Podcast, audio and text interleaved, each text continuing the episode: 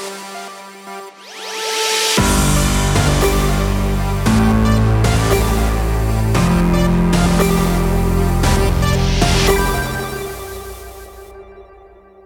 Einen wunderschönen guten Morgen. Ihr hört Insert Moin, ich bin der Manu, heute mit einer Sonderfolge Le Brett. Le Brett.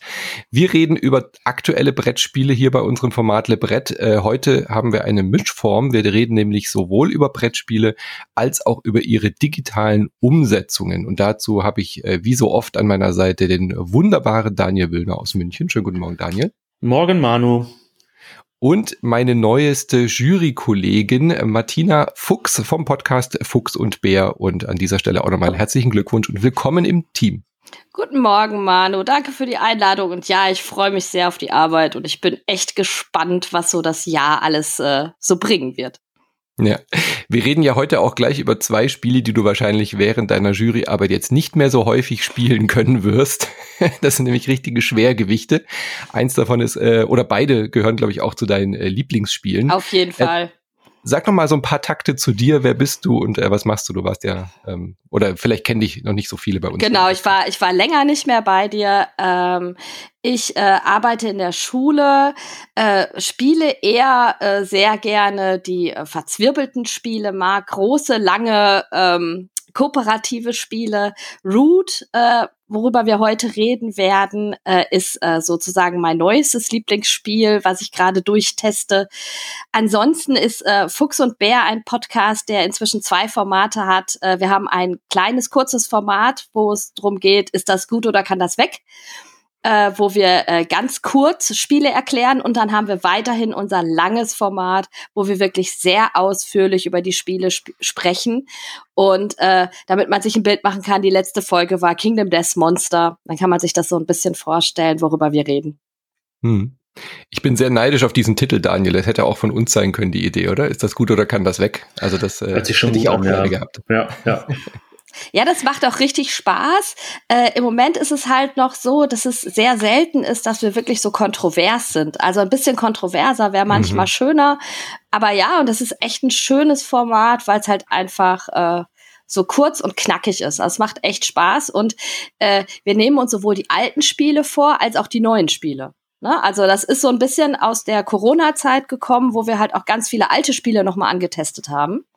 Mhm. Und äh, dann hat man sich immer so überlegt, ja, wie gut ist das denn gealtert und so. Und dann haben wir uns überlegt, ach ja, eigentlich könnte man darüber ja Folgen machen. Ist das gut oder kann das weg? Und so ist das entstanden. Habt ihr Sachen schon so richtig verrissen eigentlich dann, die dann gar nicht gut wegkommen in dem Format? Ich habe jetzt bis jetzt immer so, ja, man versucht ja immer so diplomatisch zu sein, aber irgendwas, wo man sagt, so, das ging halt gar nicht, das kann weg. Phase 10 Okay, gut. Also, und, Kontrovers. und, und Phase 10 ist wirklich so, dass wir das für den Podcast extra gespielt haben. Wir haben es ausgeliehen, weil das gibt's schon nicht mehr in unserer Sammlung. Wir haben es ausgeliehen und haben es extra für den Podcast nochmal gespielt und haben während des ganzen Spielens, also das Spiel war eigentlich nur erträglich, weil wir uns die ganze Zeit auf der Metaebene dann über das Spiel äh, unterhalten konnten und es währenddessen schon zerreißen konnten. Und dann die Quintessenz kam dann sozusagen in den Podcast. Äh, und an, an, ansonsten ist es halt eher so, dass es halt Spiele teilweise sind, die mir gefallen und die Björn dann behalten möchte, äh, Björn wegtun möchte oder andersrum. Das ist schon manchmal dabei. Äh, aber ja, es ist, äh, es ist halt schwierig, weil die meisten Spiele, die wir spielen, die suchen wir uns ja schon aus, dass wir sie spielen. Ne? Also mhm. dementsprechend, äh, Space Taxi ist halt auch noch eine Folge gewesen, wo es was zerrissen wurde, ein bisschen. Aber sich aussuchen, was man spielt, das wird sich jetzt ja leicht ändern mit der Juryarbeit. Genau. Dann wir auch viele Spiele spielen, die dann wahrscheinlich auch schnell weg können. Also Fuchs und Bär heißt der Podcast mit X geschrieben. Äh, genau. Äh, und abonnieren wir jetzt und wir reden ja auch jetzt hier über Spiele. Wir können dann auch natürlich am Ende nochmal sagen, äh, ist das gut oder kann das weg? Wir reden über Root, Gloomhaven und Wingspan und du hast schon das Stichwort Corona bedingt gesagt, reden wir heute auch mit Fokus auf die digitalen Umsetzungen. Deswegen haben wir diese drei Spiele jetzt heute hier zusammengefasst, weil man alle drei auch Corona-konform über Steam, Co., Android, äh, iOS und so spielen kann und sich dann äh, weiter damit beschäftigen kann. Aber bevor wir dazu kommen, wie die digitalen Umsetzungen sind, äh, Martina und Daniel, ihr mögt Root beide sehr gerne. Das hatten wir hier im Podcast noch nicht besprochen. Es ist ein äh, Spiel von Leder Games, beziehungsweise bei uns die deutsche Version bei Quality Beast erschienen von Cole Werle. Klingt Whirly. übrigens auch sehr deutsch, der Name, gell? Werle. Klingt so, als wäre er hier aus Reutlingen, der Herr, der Herr Werle. Ähm, Cole Whirl, oder wie spricht man denn aus? Cole Whirly. Whirly. Ja. Aber es ist auf jeden Fall ein deutscher Name. Schon Ursprung her. Und äh, es ist ein untypisches Spiel im klassischen Sinne, weil es ein asymmetrisches Spiel ist. Das bedeutet, man muss sehr viel Zeit beim Erklären mitbringen. Zumindest ist es meine Erfahrung, dass man Root eigentlich nicht unter einer Stunde groß schnell erklären kann, weil es gibt vier Fraktionen und jede Fraktion hat unterschiedliche Regeln, die sich in diesem Spiel auch entsprechend auswirken. Das heißt, du musst nicht nur wissen, was du selber spielst und wie das funktioniert, sondern auch die anderen eigentlich ideal wissen. Ähm, das ist das Problem bei mir, dass es diese hohe Einstiegshürde hat, warum es eher selten auf den Tisch kommt. Das scheint bei euch anders zu sein. Äh, naja, also ich muss sagen, wir erklären Root inzwischen in 45 Minuten und nicht mit vier Fraktionen, sondern mit sechs Fraktionen, also den zwei Fraktionen aus der ersten Erweiterung noch mit dabei. War Was das jetzt ein Diss eigentlich an mich? Du bist, ich glaube schon, ja. Du bist langsam, wollte sie sagen. Es, es geht ja einfach darum, äh, wie häufig man das erklärt. Und das Klar. ist einfach so, dass äh, wir fangen mit den Katzen an und erklären die Katzen. Und äh, eigentlich ist jeder Mechanismus, obwohl sie völlig asymmetrisch sind, ist eigentlich angelehnt an Mechanismen, die äh, viel Spieler kennen. Mhm. Und das ist das Schöne und darauf kannst du aufbauen und dann kriegst du das eigentlich relativ zügig erklärt. Um dann den Leuten halt auch sagen zu können, jetzt darfst du aussuchen, was du spielen möchtest. Vielleicht gehen wir noch mal einen Schritt zurück und erklären den Zuhörern, was Root ist, was wir da genau machen, was die thematische Ebene ist. Ähm, ich würde kurz mal ein bisschen anfangen und dann kannst du mich unterstützen, Martina. Wir sind im Wald. Äh, der Wald wurde früher beherrscht von den Vögeln, von der Erie Dynasty auf Englisch oder der Horst Dynastie, den Horst Dynastien. Und die haben, Vögel haben sozusagen die Kontrolle über den Wald verloren und jetzt ist der Marquis de Katz äh, der neue Herrscher des Waldes. Hinzu kommen noch zwei andere Fraktionen, den Vagabund, der umherstreunt, und die, den Zusammenschluss aller kleinen anderen Waldtiere, der Woodland Alliance. Die zusammen versuchen, oder jeder für sich versucht, diesen Wald zu beherrschen. Diese zwölf Lichtungen, auf denen gespielt wird und den Wäldern dazwischen. Ähm, und jeder lenkt seine Fraktion, wir hatten das schon besprochen, über diese Lichtungen hinweg und versucht auf verschiedene Art und Weise, dieses asymmetrische, Punkte zu erzielen. Und das ist ganz interessant, weil ihr habt es beide schon angesprochen, das Spiel zu beschreiben, zu erklären, ist etwas, etwas komplizierter, weil die Figuren anders laufen, weil die Figuren anders spielen, jeder seine eigene Spielweise hat. Ähm, ich hatte, bevor ich Root gespielt habe, hatte ich von Leder Games, die das Spiel gemacht haben, Vast, The Crystal Caverns gespielt, das erste asynchrone Spiel von denen. Hä? Ja. Ist genau. auch sehr fantastisch, finde ich. Ja. Und es funktioniert sehr gut. Nur da ist das Spiel so, dass man zwar unterschiedliche Sachen macht, aber wirklich auch dann auch mit ganz anderen Begriffen hantiert und ganz andere Sachen macht. Und bei Root ist es schön, dass bestimmte Aktionen, das Bewegen, das Kämpfen, die Handkarten, die Siegpunkte erstmal für alle gleich sind. Das heißt, das Schöne dabei ist, man übersetzt die asynchronen Spielzüge seiner eigenen Fraktion in dieses gleiche Muster irgendwo, weil man um die gleichen Sachen kämpft. Das ist bei, bei Vast war das halt total kompliziert, weil der eine hat die Höhle gespielt, man wusste gar nicht, was die Höhle macht wirklich und warum die das macht. Hierbei ist es immer noch so, ich weiß nicht, wie du spielst, ich weiß aber, dass du sehr viele Siegpunkte haben möchtest, denn wer als erstes 30 Siegpunkte hat, hat gewonnen. Ähm, und so schieben wir unsere Fraktionen hin und her über die Lichtungen und versuchen, diese zu kontrollieren. Mhm. Warum? Genau, das ist ein ganz ja? guter Punkt, dass es eigentlich ein Area Control mhm. Spiel mhm. ist im weitesten Sinne und alle ähnliche Ziele haben, alle Fraktionen auf unterschiedliche Weise, aber gerade beim Vorgänger mit Vast, du hast schon gesagt, die Höhle, man konnte wirklich die Höhle spielen und musste dann dafür sorgen, dass die Höhle einstürzt, während irgendwie der, der Dieb versucht hat, Geld zu sammeln. Also da waren die Ziele ja auch eine, eine ganz andere, das war nochmal komplexer zu mhm. erklären. Mhm. Ja. Das ist bei Root tatsächlich sehr viel eingängiger. Ähm, habt ihr auch das Problem, dass Root viel zu schön aussieht für die meisten Spieler, die euch besuchen und die meisten Spielerinnen? Also bei mir steht es immer sehr präsent und schön hier im Regal, weil es einfach auch eine tolle Packung hat, eine tolle Illustration, unglaublich schönes, putziges Material. Ich meine, wir reden über kleine Tierchen, die im Wald sich bekriegen, aber es sieht ja nicht danach aus, Martina. Also bei mir kommen ganz oft Leute, die sagen, oh, das sieht ja toll aus, können wir das bitte spielen? Und ich weiß halt ganz genau, die wären damit komplett überfordert. Es ist halt ein Expertenspiel. Ja, es ist schon ein Expertenspiel, aber es sieht süß aus und ich hoffe einfach, dass, äh, also wir nennen das ja intern so ein bisschen Mini-Wargame. ähm, dass man damit halt auch Leute, die so mit normalen Wargames nichts zu tun haben, äh, vielleicht auch ein bisschen die Lust daran bekommen, wenn sie mhm. Root spielen. Und ich muss sagen, ähm, ja, es ist ein Expertenspiel, ähm, aber es ist auch ja, also äh, es spielt sich ja trotzdem sehr schön und man kann äh, dementsprechend ja auch die Völker zuweisen. Also wer zum Beispiel gewöhnt ist, Arbeitereinsatzspiele zu spielen, kann eigentlich sehr gut die Katze spielen. Hm. Na, weil das eigentlich äh, der Mechanismus der Katze nichts anderes ist als äh, Worker Placement oder die Vögel, äh, die halt einfach äh, ein, ein Programmier, äh, eine Programmiermechanik äh, haben. Na, also das ist so, ähm, ja, es spielt sich gegeneinander, es sieht total süß aus. Und tolles Material. Ja, äh, super tolles Material. Und so. Daniel, geht's dir denn auch so, dass die Leute das irgendwie überschätzen oder unterschätzen, das Spiel? Das ist auf jeden Fall so. Ich hab, muss ehrlich zugeben, dass ich auch nachher fürs weitere Gespräch muss ich sagen, dass ich das Spiel, ich habe es mir jetzt, äh, bin zu spät eingestiegen, habe es mir am Anfang des Jahres ähm, besorgt, die vierte Edition mit allen Erweiterungen gleich, weil ich so heiß drauf war und habe es jetzt bei mir hier stehen. Es fixt mich selber sehr an im Schrank. Ich habe es aber noch kein einziges Mal physisch gespielt, muss ich dazu sagen. Ich habe wirklich äh, einmal mit Martina über Tabletop Simulator und dann jetzt über Steam und App gespielt und ich es, es, es, es juckt mich die ganze Zeit in den Fingern, das halt aufzubauen. Ich habe selber, bin selber noch diesem, diesem, diesem schönen, süßen Erlegen, wenn ich diese kleinen, kleinen Hasenfiguren dann irgendwie aufbaue, die aussehen wie kleine grüne Toastbrote, die dann so kleine Holz, so mit den Holzohren dann oft auf das Brett schieben und so. Es sieht wirklich wunderschön aus und genau, die meisten Leute sagen, schönes Spiel, sieht süß aus. Und äh, das gleiche gilt auch für die App, wenn die Leute erstmal die Tutorials spielen oder auf Steam dann sagen sie, puh, das ist aber ganz schön hart. Ich muss jetzt noch die anderen drei Tutorials spielen, weil das erste Tutorial hat mhm. mir gar nicht gereicht. Ich weiß jetzt nur, was ich mache. Ich weiß noch gar nicht, was ihr macht.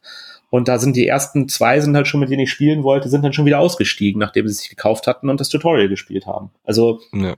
Also das, das, das, genau kann, so. das kann ich mir gut vorstellen. Mhm. Äh, wir bieten ja sozusagen fast begleitendes Root-Spielen an. Ne? Ja. Also so dieses, ähm, indem wir das ja nicht nur erklären, sondern auch während wir dann mit den Leuten Root spielen. Also wir haben es jetzt, äh, weiß ich nicht, 14, 15 Mal auf dem Tisch schon gehabt. Ähm, dann ist es halt schon so, dass, dass ich dann natürlich auch helfe bei den einzelnen Fraktionen und dass man dadurch das natürlich dann auch manchmal ähm, besser versteht. Bei uns ist es meistens eher so, dass die Leute nach der ersten Root-Partie direkt die nächste spielen wollen, um zu gucken, wie spielt sich denn das Volk oder mhm. ach, äh, das würde ich jetzt gerne spielen. Also das ist eher meine Erfahrung, auch nicht unbedingt nur von viel Expertenspielern. Aber dann mhm. muss man das halt anders mit den Leuten spielen und das ist, glaube ich, online relativ schwierig, das äh, dementsprechend rüberzubringen. Ich kann auch nur empfehlen, wenn euch Root interessiert und es sollte euch interessieren, wenn ihr gute Spiele mögt. Es ist ein fantastisches Spiel sucht euch eine feste Gruppe, mit der ihr es mehrmals terminiert, quasi so, wie so ein Legacy-Spiel quasi äh, handhaben. Ja.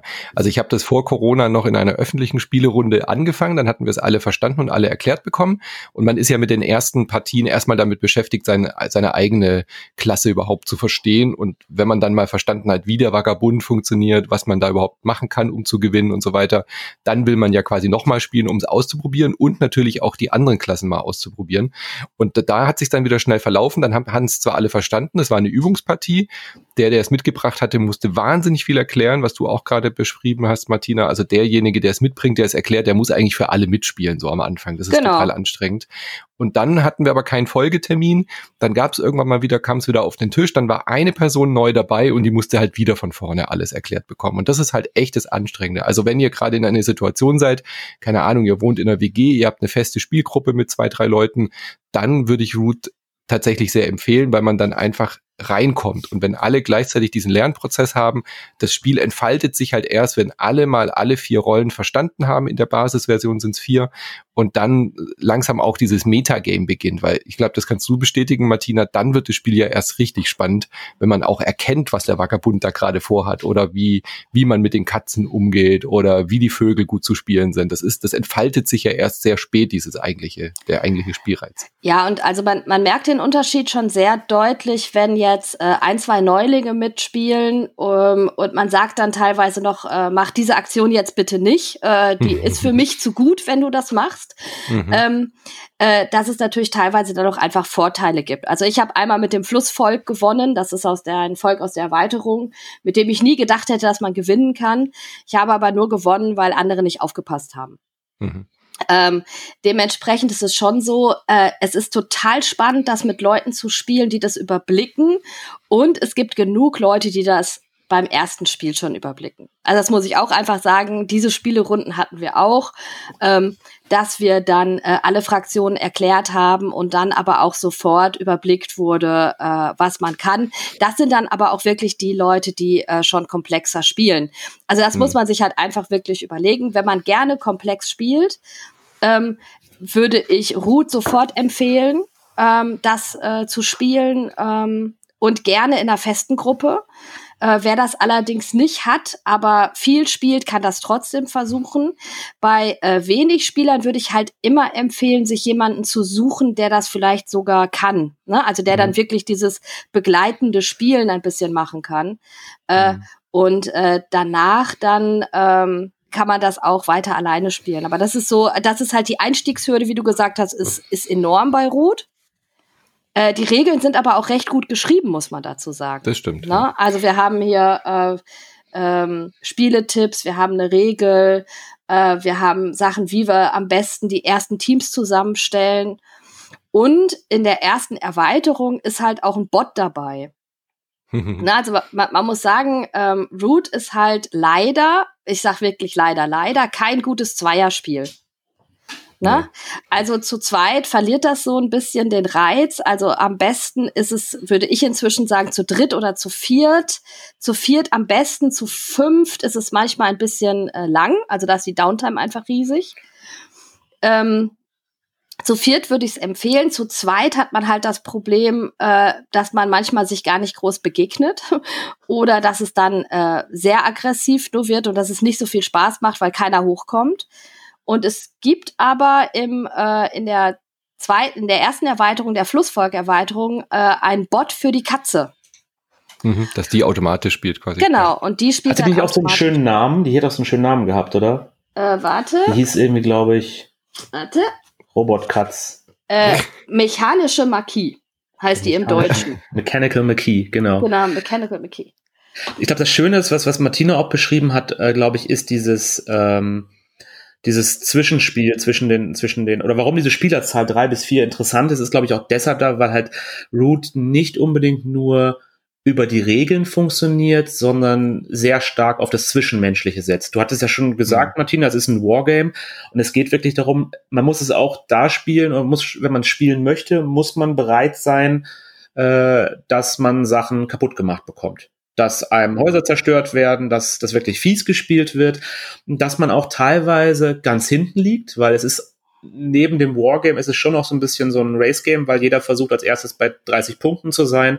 Und wenn man einmal abgeschlagen ist, ist es schon wirklich schwer, gut wieder ranzukommen. Das heißt, wenn die Vögel am Anfang sehr gut spielen, dann werden sie sich selbst so ein Farbenkreuz auf den Rücken malen und alle anderen werden versuchen, gegen sie zu spielen. Und das geht gegen die Vögel relativ einfach, weil die programmieren ihre Spielzüge. Und wenn ich sehe, Manu, dass du mit den Vögeln spielst und unbedingt noch auf einer Lichtung mit einem Fuchszeichen noch so ein Horst bauen musst, dann werde ich dir schon relativ schwer machen, da einen mhm. Horst zu bauen. Äh, das heißt, man kann, wenn man wirklich das System des anderen kennt, gegen das System des anderen spielen und sich natürlich auch sozusagen verbrüdern. Das heißt, die so oder verschwestern. Die soziale Interaktion auf dem Spielbrett oder am, an der App ist wirklich das, was das Spiel halt ausmacht, was halt den Rahmen sozusagen ähm, der Regeln verlässt und dann auf diesem Zwischenmenschlichen stattfindet. Und da punktet Root sehr stark da kann es aber auch schnell kippen. Also das ist halt auch das, was Martina meinte mit, man kann Züge machen, die für die anderen zu gut sind. Also wenn das, äh, wenn dann Ungleichgewicht am Board entsteht, weil manche Leute das schon sehr viel gespielt haben und manche Personen eher weniger und man macht so einen gravierenden Fehler, dann ist man halt der Kingmaker ja. oder der, die, die Queenmakerin. Das ist echt ein Problem, finde ich, bei diesem Spiel, gerade auch, weil der Vagabund zum Beispiel ja auch quasi unterstützend erstmal aktiv ist und so weiter und dann Leute hintergehen kann.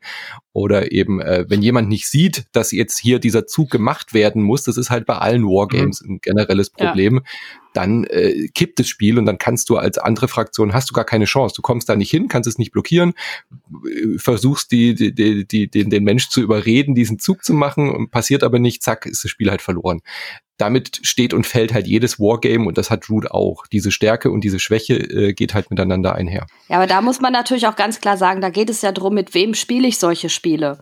Und äh, ich habe gerade im Wargame-Bereich ja auch äh, die Negativerfahrungen teilweise gemacht, dass du halt Leute mit Leuten spielst, die halt hauptsächlich um Sieg spielen und dann Neulinge halt auch dafür ausnutzen.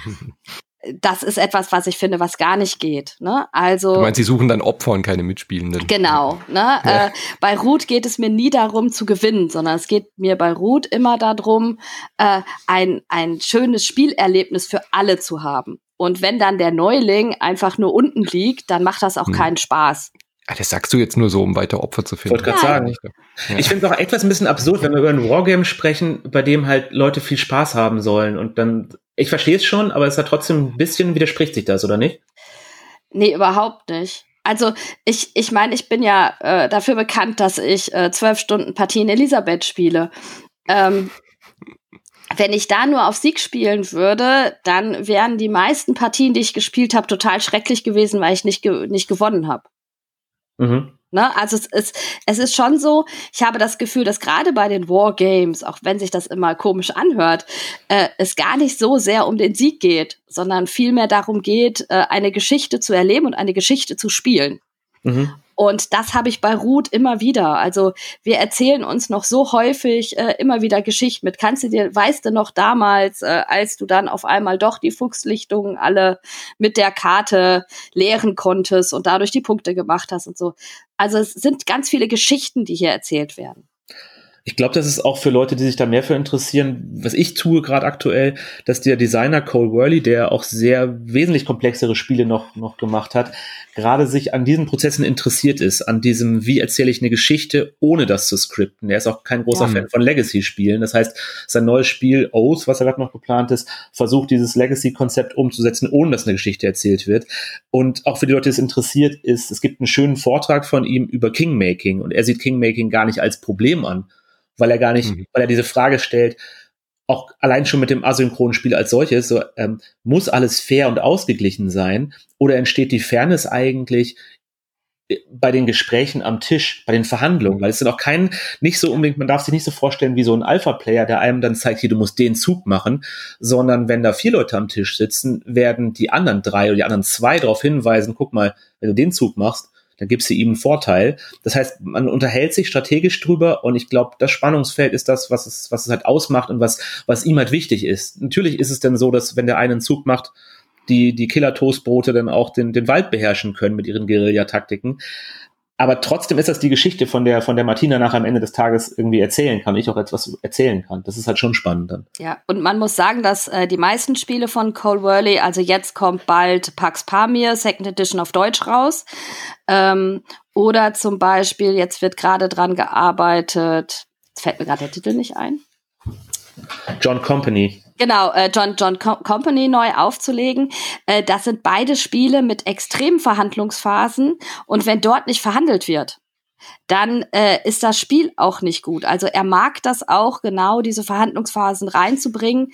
Und was Cole Worley ganz toll macht, ist, dass er relativ knappe Regeln, und man muss sagen, Ruth hat knappe Regeln, ähm, hat, die dann aber ein unglaublich komplexes, interessantes mhm. Spiel äh, entwickeln. Und das ist halt so toll an ihm. Also er ist wirklich, er hat ein, ein tolles Händchen dafür, komplexe Spiele zu entwickeln, die nicht kompliziert sind.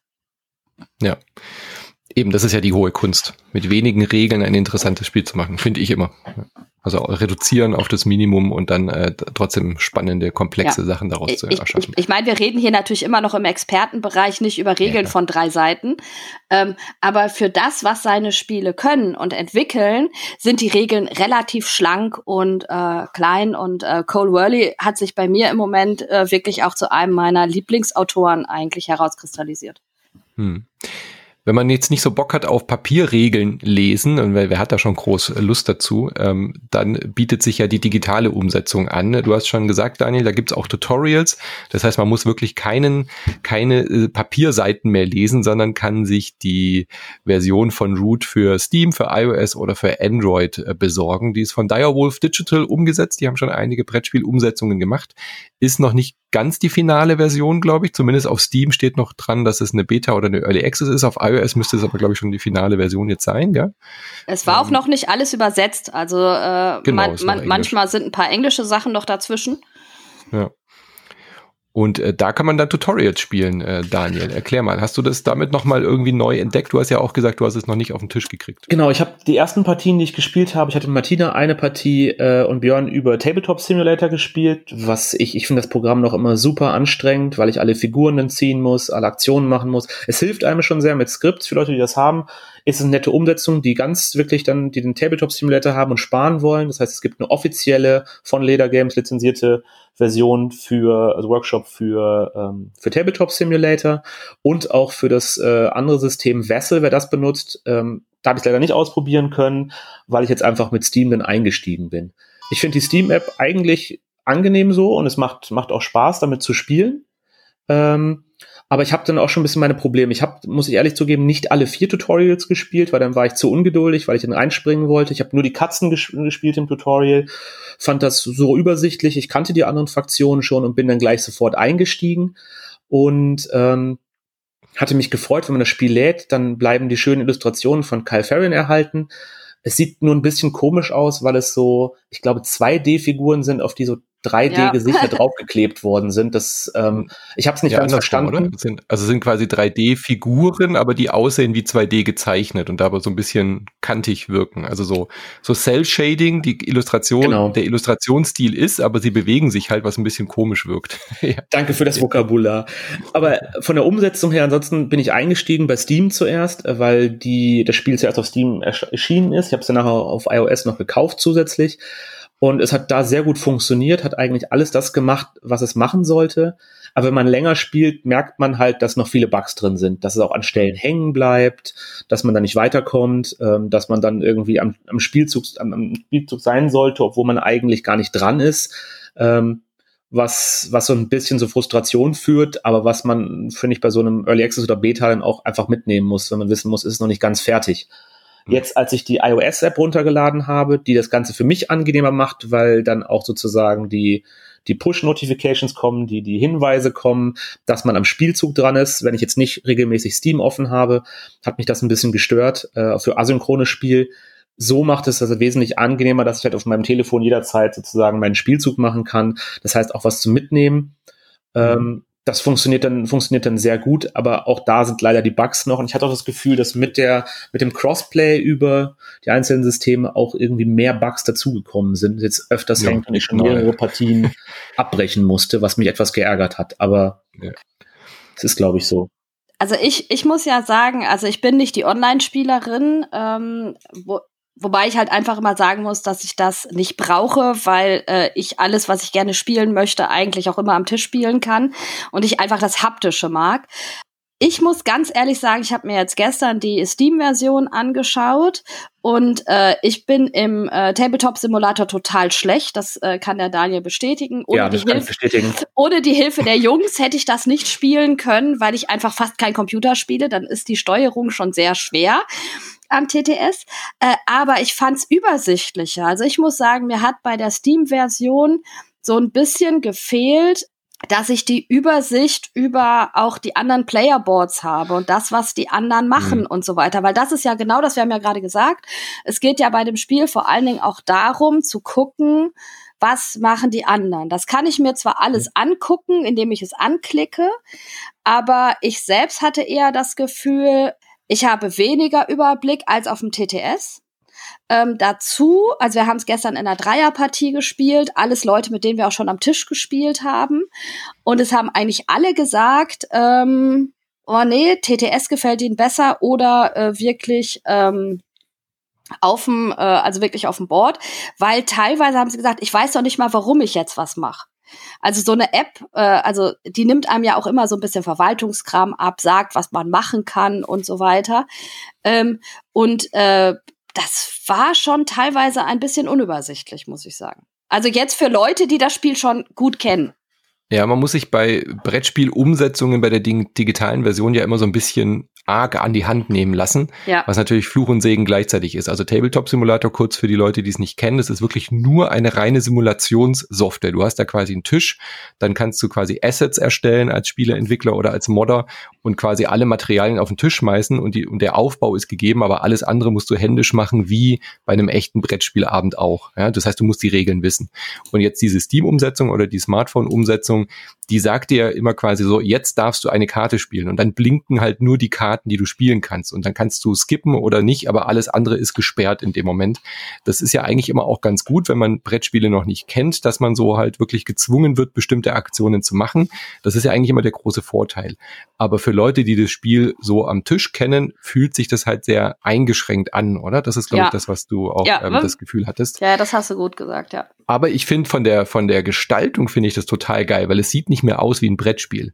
Also wenn man hier Root auf dem, auf dem Steam oder auf den Smartphones spielt, es ist wie, als wäre es halt ein Videospiel. Du hast diesen Wald, da stehen richtig Bäume rum und dann hast du diese Lichtungen, du hast coole Animationen, du hast Grafiken, Überblendungen.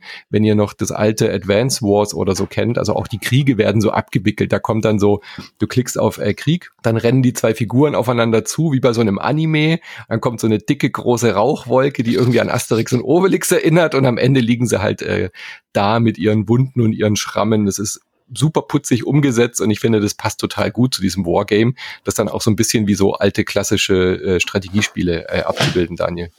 Ich muss sagen, ich, würde ich dir unterstützen. Ich würde auch jetzt ein bisschen euch widersprechen, weil ich so ein bisschen ähm, dann, dann die, die Leute von, von Direwolf Digital dann irgendwie ein bisschen in Schutz nehmen möchte. Ich finde es teilweise ganz sinnvoll, wenn mir geholfen wird, wenn ich zum Beispiel die äh, Woodland Alliance spiele, die ich sich das so, auch positiv. Die sich so, so aber durch so Sympathietoken sozusagen über das Brett verteilt, wo dann halt, was mhm. jetzt die Gegner halt bremst. Und da wird mir auch dann schön angezeigt, ja, du könntest dir hin, hier musst du aber drei Karten ausgeben. Kleiner Hinweis, hier stehen mehrere Katzen. Deshalb reichen die Karten, die du gerade auf der Hand hast, nicht aus dafür. Das heißt, es werden noch teilweise Symbole angezeigt, die mich wirklich mitnehmen, mir helfen. Was jetzt gegen den Punkt spricht, ich kann nur, es werden nur die Karten angezeigt, die ich spielen kann. Man versteht es manchmal nicht, das gebe ich zu. Aber es ist, mhm. was du auch gesagt hast, Fluch und Segen. Ich finde, dass es teilweise sehr gut hilft und zeigt, hey, was kann ich eigentlich machen? Auf einen Blick auch mir zeigt, wo kann ich mich eigentlich bewegen? Weil es gibt auch so Bewegungsregeln, man muss bestimmte Lichtungen kontrollieren, entweder von der, von der man kommt oder die, zu der man hingeht, damit man nicht so Kettenzüge machen kann. Und dann zeigt es mir sehr schön umrandet, du kannst dich eigentlich nur von hier bewegen. Ähm, mhm. Das heißt, es unterstützt das halt schon, aber natürlich, wenn man halt das, das Brettspiel gewohnt ist, hat man das Gefühl, es schränkt einen etwas ein. Was mich brutal nervt, ist, dass es keine Undo-Funktion gibt. Also ja. Also wir haben jetzt ja auch mit unserer Insert Moin Community ähm, ein paar Partien gestartet, weil man ja asymmetrisch spielen kann, dieses Spiel, aber jetzt eben auch asynchron spielen kann. Sprich, jeder kann seinen Zug machen, schickt ihn ab und dann wird man benachrichtigt. Das ist ja eigentlich auch ganz geil. Sowas finde ich immer total super. Wir spielen ja auch sehr intensiv äh, Through the Ages bei uns auf dem, auf dem Server. Da funktioniert das fantastisch, weil du eigentlich immer den kompletten Überblick hast, wenn du wieder dran bist. Hier bei Root dieses also zwei Probleme. A, die Übersicht, das hast du schon angesprochen, Martina. Ich krieg hier nicht so richtig mit, was die anderen machen, wenn man das asynchron spielt. Man muss sich immer sehr reindenken, was gerade äh, aktuell da los ist auf dem Brett ähm, dieses Nicht-Undo machen können, finde ich ganz, ganz furchtbar. Ja. Also ich habe einmal übers Brett gescrollt, habe geguckt, in welche Lichtung laufe ich denn jetzt. Auf einmal wurde mein Mausklick zum Scrollen registriert als Lauf doch los. Zack, war ich in der falschen Lichtung. Ich habe sogar versucht, dieses Spiel mit Alt F4 irgendwie abzuballern und nochmal neu zu starten, aber der speichert sofort. Also es hat dann genau an der Stelle auch wieder geladen. Man kann da nicht cheaten.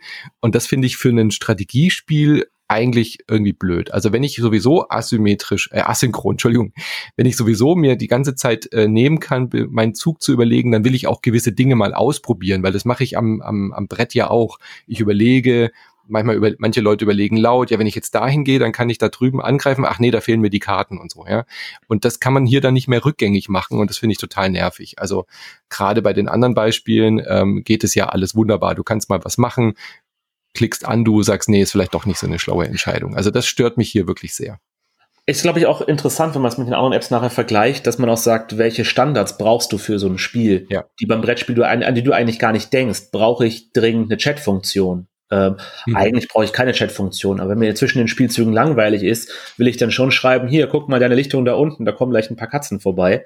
Äh, das möchte ich dann schon gern haben.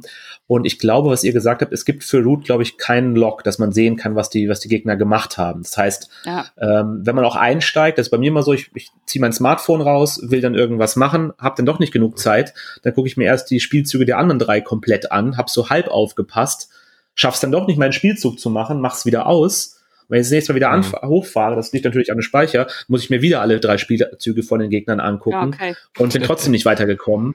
Ähm, liegt natürlich an mir, weil ich den Spielzug nicht zu Ende gebracht habe, aber es ist so ein bisschen, wenn man sich so Usability-Sachen dann irgendwie anguckt, merkt man so, hey, das wäre wirklich noch schön gewesen, dass ich wenigstens auf so einen Log klicken kann und gucken kann, was hat denn Martina alles da gemacht mit ihren, mit ihrem Vagabund? Mit wem hat sie welche Items getauscht und, und wo hat sie irgendwelche Ruinen aufgedeckt? Das würde ich schon ja. gern wissen. Da würde ich euch zustimmen. Ähm, was, was mich jetzt nochmal interessiert, ist das für euch neu, äh, so asynchron zu spielen? Oder habt ihr das schon vorher häufiger gemacht? Weil gerade bei den Wargames ist es ja äh, sehr häufig, dass man äh, nicht unbedingt äh, seine Spieler nah bei sich wohnen hat. Und äh, die hm. Wargamer spielen schon ganz, ganz lange über, also früher hat man das ja wirklich noch per Brief gemacht. Liebe Kinder, das ist ein Papierstück, was man in einen Umschlag steckt mit einer Briefmarke, was Martina da gerade erzählt. Das kennt ihr nicht mehr. Die Briefmarke kommt doch außen drauf, Manu, nicht in den Umschlag mit rein. Äh, die meisten heutzutage machen das über, über Vasall, was ja gerade auch schon der Daniel einmal kurz äh, angemerkt hat. Und ähm, für, für diese Spielerfraktion ist es völlig normal, dass man so spielt. Hm. Äh, ist das für nee, euch jetzt eher was Neues? Nee, ich habe Diplomacy auch ganz lange ja. äh, über sowas gespielt. Äh, also so ein ganz, ganz heftiges Kriegsspiel, wo sieben Parteien gegeneinander die Weltherrschaft, also das gute Risiko sozusagen. Das habe ich auch sehr viel über E-Mail und Chat und so damals äh, ja. gespielt. Und gerade bei den Steam-Umsetzungen, also ich habe recht viele Brettspiel-Umsetzungen auch schon digital gespielt und für mich ist das wichtigste Feature immer dieses asynchrone Spielen, also dass okay. man seinen Spielzug macht und abschickt. Civilization zum Beispiel, Civilization 5 oder so oder 4 haben wir damals, glaube ich, auch Monate so gespielt. Ist jetzt kein klassisches Brettspiel, aber da gibt es solche F äh, Funktionen ja auch bei, bei Videospielen. Deswegen hat mich das jetzt hier gar nicht so gestört. Ich finde aber okay. Root selbst passt nicht so gut nee. für diese Art von Spiel, weil sehr viel eben, was wir vorhin schon angesprochen haben, sehr viel dieses Meta-Gespräch am Tisch wirklich entscheidend ist für meine Entscheidung. Bei Through the Ages, da kann jeder seinen Zug machen, da kriege ich auch durchs Log einfach mit, was die anderen gerade machen. Da muss man sich nicht so absprechen. Also es gibt einfach Brettspiele, die sich eher dafür eignen und bei Root, ich komme hier überhaupt nicht rein. Also ich habe jetzt paar Partien ausprobiert ich sehe dann einfach auch Dinge nicht, wenn die halt irgendwann mal gemacht werden, irgendwie passieren. Ich krieg das nicht richtig mit, wie Daniel auch schon beschrieben hat. Das, das ganze Spiel bricht sich irgendwie in der digitalen Umsetzung, wenn man asynchron spielt. Ich finde, wenn man das digitale Root spielt, dann muss man sich direkt mit Voice Chat auch miteinander verbinden, damit man diese Ebene auch hat. Ja, also, äh, also Voice Chat auf jeden Fall. Wir hatten das gestern aber auch beim Live-Spiel, dass wir teilweise nicht unbedingt richtig mitbekommen haben, was passiert denn jetzt gerade. Ne? Also man, man hat das dann zwar gesehen, aber so dieses Nachvollziehen, wie ich es am Tisch gewöhnt bin, das hat mir dann doch einfach ein bisschen gefehlt. Aber ich denke. Du meinst bei der digitalen Umsetzung? Genau, bei der digitalen ja. Umsetzung. Aber ich denke, dass das für die Leute, die es im Moment einfach nicht schaffen, auch diese feste Gruppe an den Tisch zu bringen oder die einfach auch das Spiel nicht haben. Also wir reden ja einfach auch mal drüber, dass eine digitale Umsetzung ja auch günstiger ist. Mhm. Ne? Nur muss das halt auch jeder Spieler dann haben. Dementsprechend hat man dann schon wieder den gleichen Preis wie für ein Brettspiel. Ja. Ja, ich finde, es ist, die digitale Umsetzung eignet sich für Leute, die das Brettspiel gerade nicht physisch spielen können, aber Root vermissen mit ihrer Gruppe. Für die Leute ist es, glaube ich, ideal. Oder äh, auch als Solospieler gegen den Bot, wenn man sich halt, wenn man irgendwie mit den Fraktionen warm werden will, dafür ist es eigentlich auch ganz gut geeignet. Die Tutorials durchspielen und einfach Partien mit den Fraktionen zu üben gegen den Computer. Ich finde, dafür ist es eigentlich auch ganz gut geeignet. Ich glaube, die AI gibt es für Leute, die es interessiert, in zwei Schwierigkeitsgraden. Es gibt Easy und Medium. Ich fand, Easy muss man, glaube ich, gar nicht spielen, weil es dann für die Leute, die sich wirklich dafür interessieren, ist es einfach viel zu einfach. Und auch Medium hat teilweise komische Züge gemacht. Ich glaube, an der AI kann man noch, noch ein bisschen basteln. Was ich ganz schön finde, sind immer in solchen Spielen so Bonus-Content. Äh, das gibt es hier Challenges, dass man versuchen muss, bestimmte Spielzüge mit Fraktionen nochmal anders zu spielen, dass man halt mhm. dann extra Regeln eingebaut werden, gegen mhm. die man sich sozusagen äh, messen kann dann auch. Und das fand ich, fand ich so ganz schön, auch wenn man sowas wirklich, wie du es beschrieben hast, als Solospieler spielt. Sowas mag ich ganz gerne. Wisst ihr denn, inwieweit geplant ist, die anderen Völker noch reinzubringen? Ich denke, das liegt nahe, dass das die das machen, nahe, ne? weil weil die ja wirklich auch cool sind und beliebt sind und die Fraktionen sich ja auch gut verkauft haben. Also ich denke, das wird halt einfach abhängig davon gemacht, äh, wenn der Verlag, also Leder Games dann irgendwann sagt, alles klar, hier die Steam-Version hat genügend Umsatz gemacht oder jetzt kommt es ja auch für die Switch noch raus. Die dann einzubinden ist sicherlich vorgesehen, aber das ist auch eine, eine, eine finanzielle Entscheidung, denke ich, ob man dieses Investment dann nochmal in Auftrag gibt, weil das machen die ja nicht selber. Das ist ja dann eben auch eine Auftragsarbeit ja. bei Direwolf. Aber dann möchte ich den Daniel noch was fragen, weil ich weiß ja, dass du den kompletten Kickstarter hast. Das bedeutet aber auch, dass du im Moment nicht die neuen Bots zum Beispiel, also in der Clockwork Expansion, die es halt noch nicht auf Deutsch gibt, ähm, da bekommt man ein Bot für alle ähm, Grundvölker sozusagen. Genau. Ähm, hast du die dann gar nicht erst mehr ausprobiert, weil du hauptsächlich dann auf Steam gespielt hast? Genau. also ehrlich gesagt bin ich halt jemand, der ich halt irgendwie gerade meinen Spieletisch auch zum Homeoffice brauche, ähm, das Ganze aufzubauen komplett und dann abends mal irgendwie, wenn das Kind im Bett ist, dann einen Spielzug zu machen, ist halt aktuell nicht drin, das dann stehen ja. zu lassen. Ansonsten, weil es mir viel zu viel aufbauen und dann, dann bin ich ehrlich gesagt jemand, der halt dann ähm, auch bei Solospielen, ich gebe es jetzt zu, ich schummel dann auch manchmal und das lässt die App halt nicht ah. zu. Ja, ich habe es jetzt gesagt, ich schummel manchmal im Solospiel. ähm, und, und ehrlich gesagt, ich, ich habe auch, ich, mich, mich juckt es in den Fingern, aber das ist halt irgendwie, da bin ich eher noch, dass ich irgendwie fünf, sechs andere Sachen machen möchte. Okay. Und dann bin ich wirklich ein Spieler, der sagt, oh, bevor ich jetzt alles aufbaue, setze ich mir lieber aufs Sofa und spiele mit der App halt irgendwie drei, vier Runden lang. Das macht mir dann mehr Spaß, als halt mhm. halt irgendwie das Ganze aufzubauen, obwohl es wirklich schön aussieht. Aber ich hab's noch irgendwie gesagt im Schrank stehen und ich würde es gerne ausprobieren. Ähm, ich glaube, die, die AI hier im Spiel funktioniert ja anders als der Bot. Genau. Das ist ja einfach eine AI. Ja.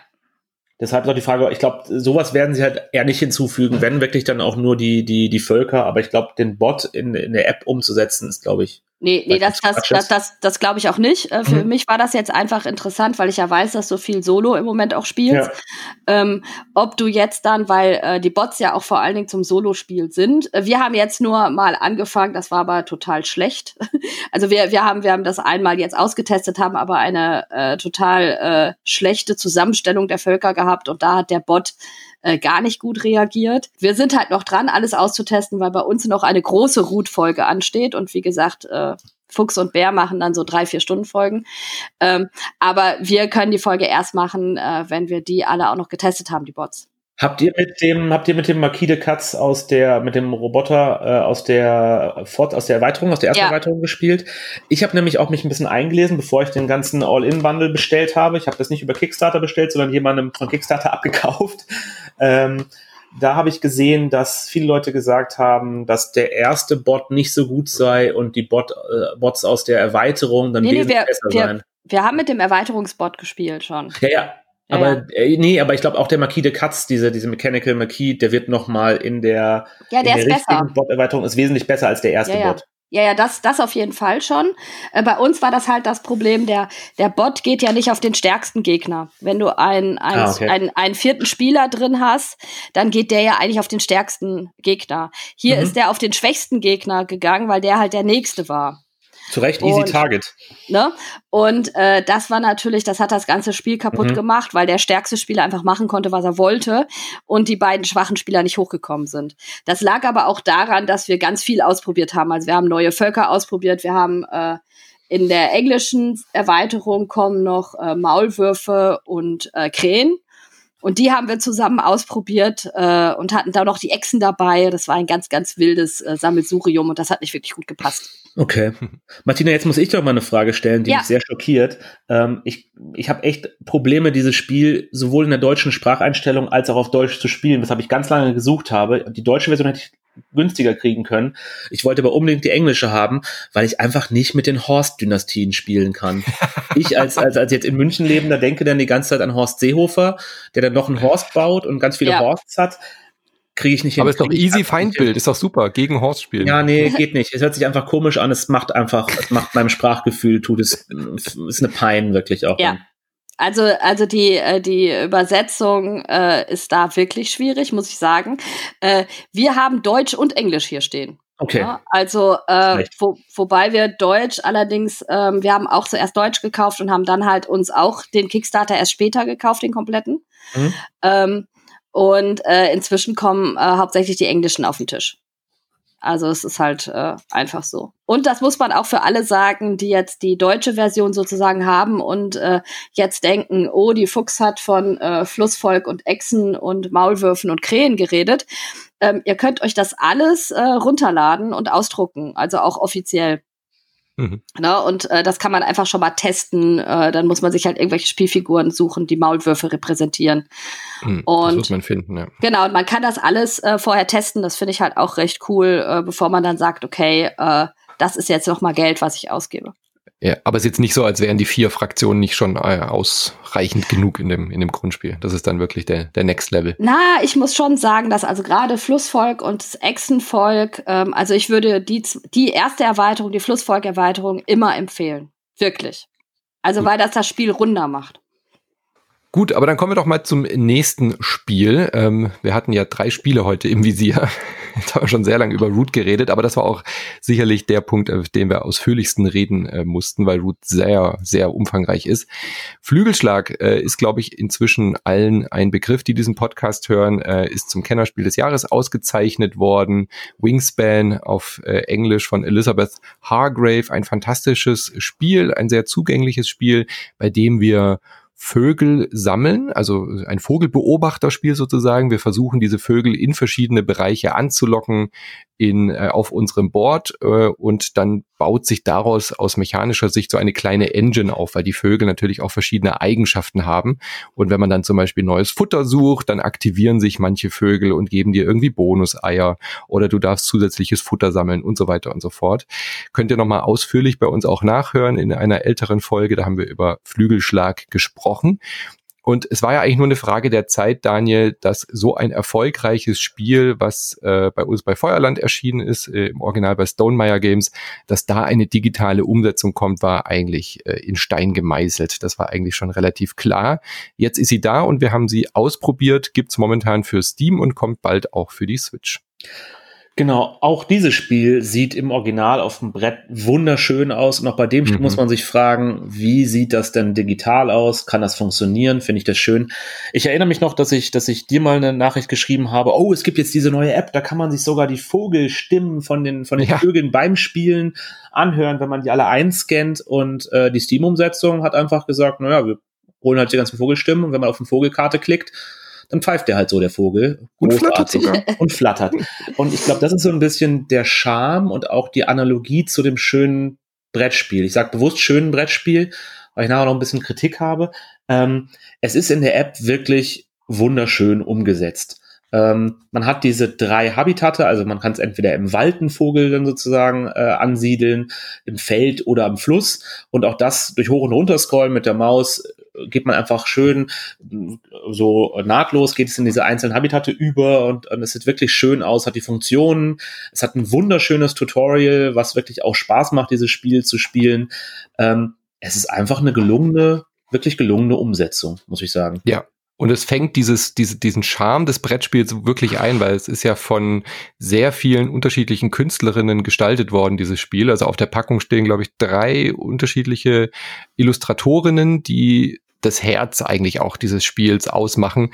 Was mir total gefällt, ist immer dieser pastellige Look. Also auf den Karten und auf der Spielanleitung und so ist es alles sehr hochwertig beim physikalischen Spiel und unglaublich toll illustriert. Also nicht nur, dass jeder einzelne Vogel wirklich handgezeichnet ist, sondern auch die ganze Typografie. Ähm, da ist dann wie mit so einem dicken Pinsel irgendwas unterstrichen und dann hast du so, so, so, so, so einen Pinselfarbverlauf. Und die äh, Umsetzung von Monster Couch, die haben das auch verstanden. Also die haben wirklich auch diesen Charme versucht einzufangen. Das Tutorial ist dann auch so, wenn du irgendwie aufs Fragezeichen klickst, dann kommen so Pfeile wie so ähm, Scribble, also wie so äh, Bleistiftzeichnungen, die dir dann irgendwie Sachen erklären und so weiter.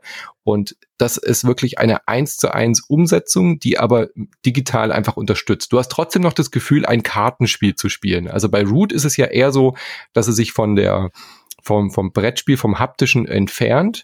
Du hast zwar trotzdem diese Karten, aber diese Figuren rennen ja wirklich als kleine Figuren übers Feld. Du hast nicht diese Toastbrote wie beim, wie beim Original. Und hier bei Flügelschlag haben sie ja echt eins zu eins, als wären die Karten gescannt, aber sie haben es halt ein bisschen aufgehübscht. Sie haben irgendwie Animationen, sie haben Sounds dazu gemacht. Es kommt auch eine Erklärstimme, die dir bei jeder neuen Vogelart, die du kennenlernst, das sind ja irgendwie 170 verschiedene Vögelkarten in diesem Spiel, ähm, und da kommt dann immer eine, eine Stimme aus dem Off, eine Frau, die dir noch was äh, zur, zur Herkunft des Vogels erklärt und so weiter. Also richtig, richtig gut umgesetzt, aber ohne das Spiel jetzt irgendwie zu, ähm, zu ver wie sagt man da? Es lässt sich trotzdem noch genauso schön und elegant wegspielen wie das, wie das Originalspiel, fand ich.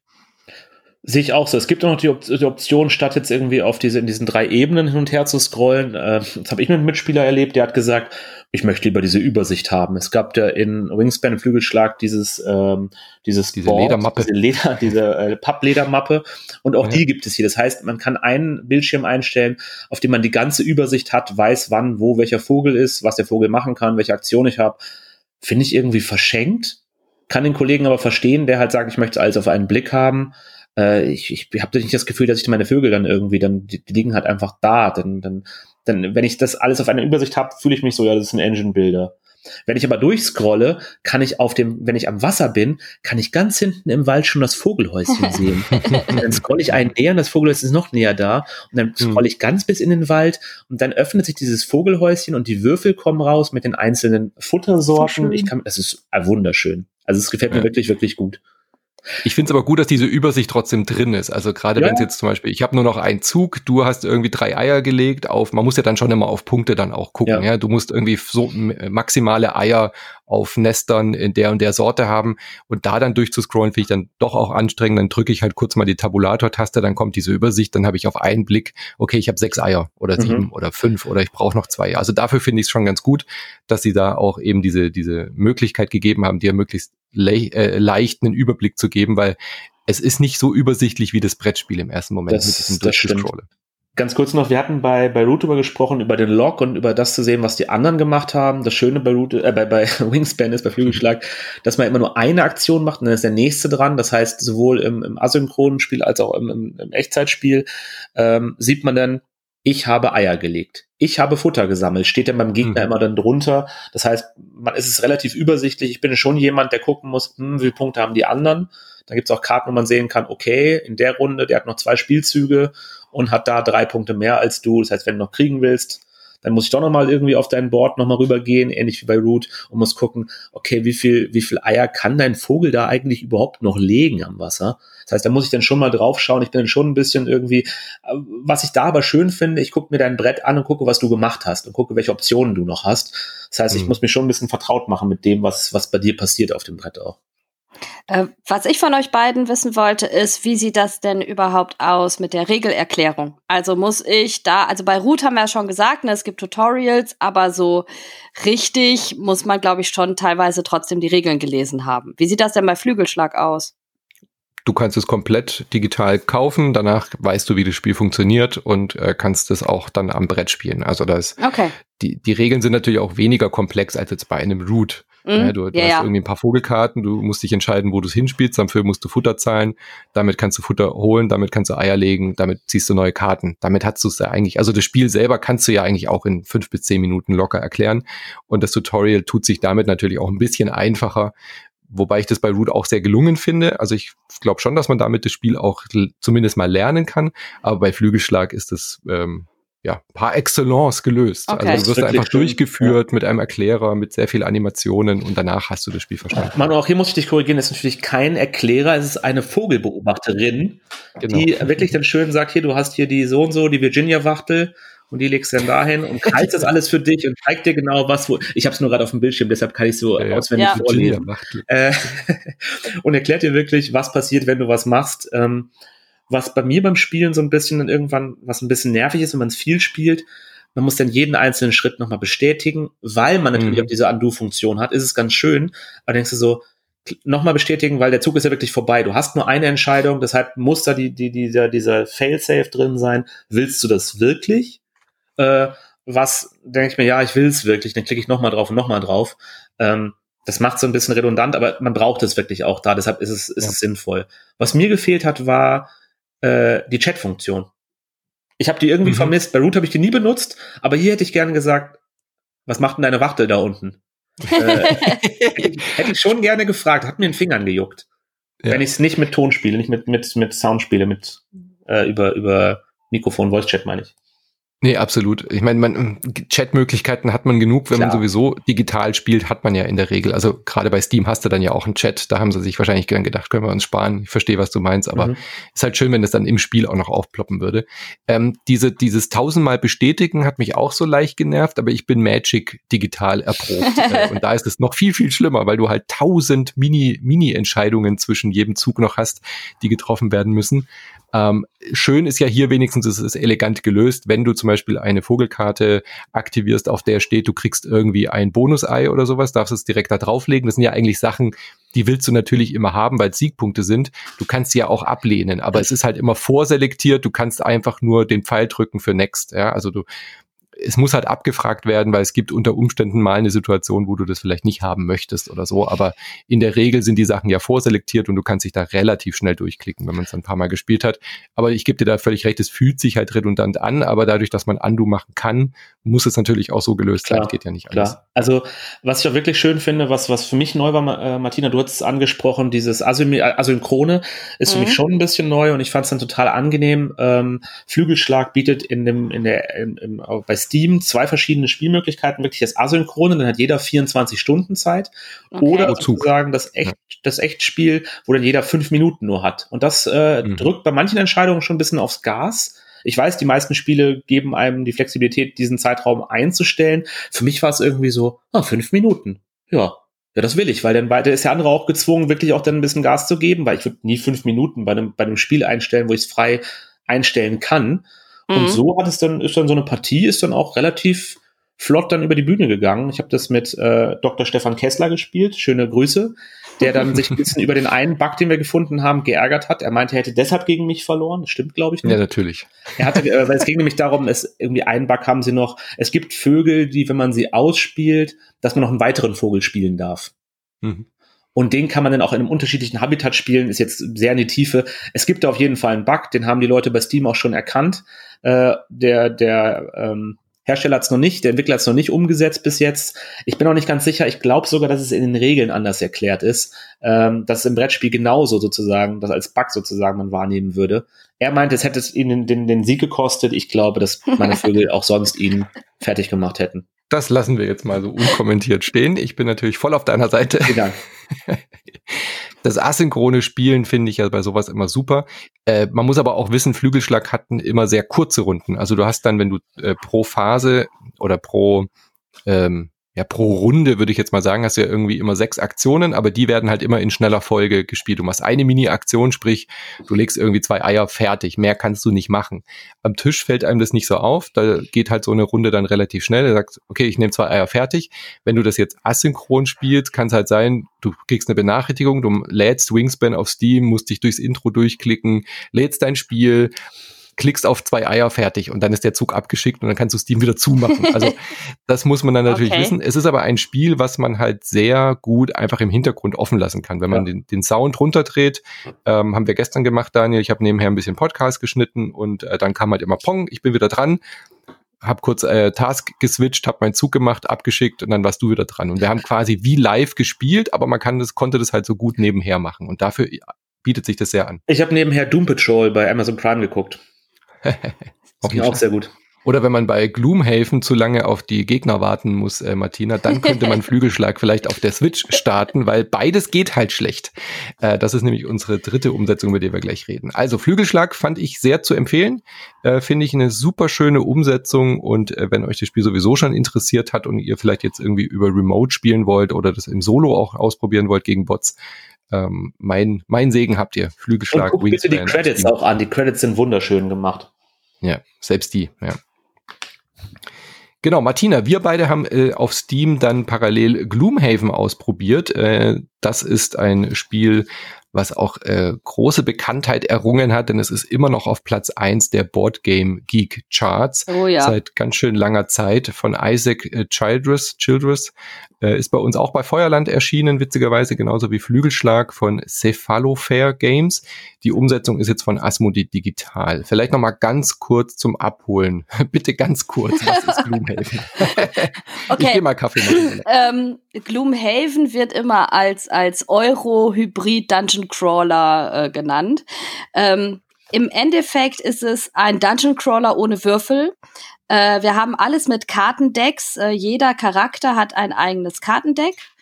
Und unser äh, Kartendeck ist gleichzeitig auch unsere Erschöpfung. Also du spielst zwei Karten pro Zug, hast ähm, legst die zwei Karten auf den Ablagestapel und irgendwann musst du halt resten, weil dein Kartenstapel, weil deine Handkarten leer sind. Und dann kommt eine Karte auf den Lost, alle anderen darfst du wieder aufnehmen. Und äh, irgendwann kannst du das halt nicht mehr machen, dann bist du erschöpft und äh, dein Charakter ist sozusagen raus aus dem Spiel. Einer muss mhm. es höchstens schaffen. Ähm, alle Monster, alle Angriffe, alles läuft über Karten. Also so wie wir ein Kartendeck haben, haben auch die Monster ein Kartendeck. Ähm, ich glaube, das, was sehr speziell ist, ist, dass wir äh, ein äh, Attack Modifier Deck haben. Jetzt merkt ihr, ich habe das hauptsächlich auf Englisch gespielt.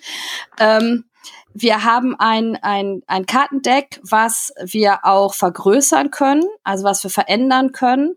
Ähm, und das ähm, pusht oder äh, pusht unsere Angriffe oder verringert unsere Angriffe, indem wir halt Karten ziehen zu jedem Angriff. Also hast du mal einen mhm. Angriffsgrundwert, ziehst da eine Karte plus eins, plus zwei, minus eins, plus null. Das ersetzt ja so ein bisschen das Würfelglück. Genau, das ersetzt das Würfelglück ja. und ist dadurch taktischer. Ne? Also ja. äh, im, im Endeffekt, es ist ein, ein riesengroßes Spiel, es ist ein Legacy-Spiel. Äh, wir laufen mit einer Horde Söldner durch die Gegend. Etwas anderes, was noch sehr besonders ist, ist, es ist zwar voll kooperativ, aber jeder hat eigene Ziele und äh, dadurch ist es manchmal nicht so kooperativ. Also, Weil man seine eigenen Ziele erreichen will. Genau, ne? Also manchmal läuft der eine schon dann nach vorne, um unbedingt die Truhe zu holen und äh, wir verlieren gerade, weil er einfach äh, irgendwo anders hinrennt. Da fragt man sich dann schon manchmal, ey, was machst du da? Und ähm, das sind alles Punkte, die dieses Spiel für mich äh, so besonders und auch so gut machen. Hm. Vor allem, was mich besonders äh, reizt an diesem Spiel, es ist das erste Spiel, bei dem man in Rente gehen kann. Zumindest wüsste ich kein anderes, wo man das jetzt bei, außer bei Rollenspielen irgendwie machen könnte, dass man einen Charakter wirklich bis zu seinem Lebensabend spielt und dann sagt, okay, jetzt habe ich mit dem genug erreicht, ich gehe mit ihm in Rente, ich habe meine persönlichen Lebensziele erreicht und dann äh, bekommt man einen neuen Charakter freigeschaltet. Das ist das äh, Legacy-Element, was du ja auch erwähnt hast. Ja. Ähm, Daniel, hat dich dann auch dieses, diese ganze Welt drumherum gereizt? Es ist ja eigentlich eigentlich so eine 0815 High Fantasy Welt, aber dann ja irgendwie doch nicht, weil man halt nicht diese typischen Elfen und Trolle und Orks und so spielt, sondern sehr ungewöhnliche Charaktere. Mich hat's von Anfang an gepackt. Ich hab, war beim ersten Kickstarter dabei ich war beim zweiten Kickstarter dabei. Beim zweiten Kickstarter dabei, hab's dann bestellt und dann habe ich festgestellt, dass zwei meiner Bekannten, äh, unter anderem auch äh, Dr. Kessler, dieses Spiel auch bestellt haben. Dann habe ich meinen äh, meinen meinen Sarg, das Ding, diese Box ist riesengroß, habe ich ja. dann wieder wirklich ja. verkauft und habe mich dann bei den anderen beiden Runden immer wieder eingeklinkt und da mitgespielt. Und äh, für mich war es auch dieses Zwischenspiel aus dem Dungeon Crawler und diesem, ich will nicht sagen Legacy, für mich ist es eher eine Kampagne, die man ja. halt spielt. Mich hat die Geschichte gefesselt, aber auch sozusagen die Actionsequenzen in dieser Geschichte haben mich gefesselt.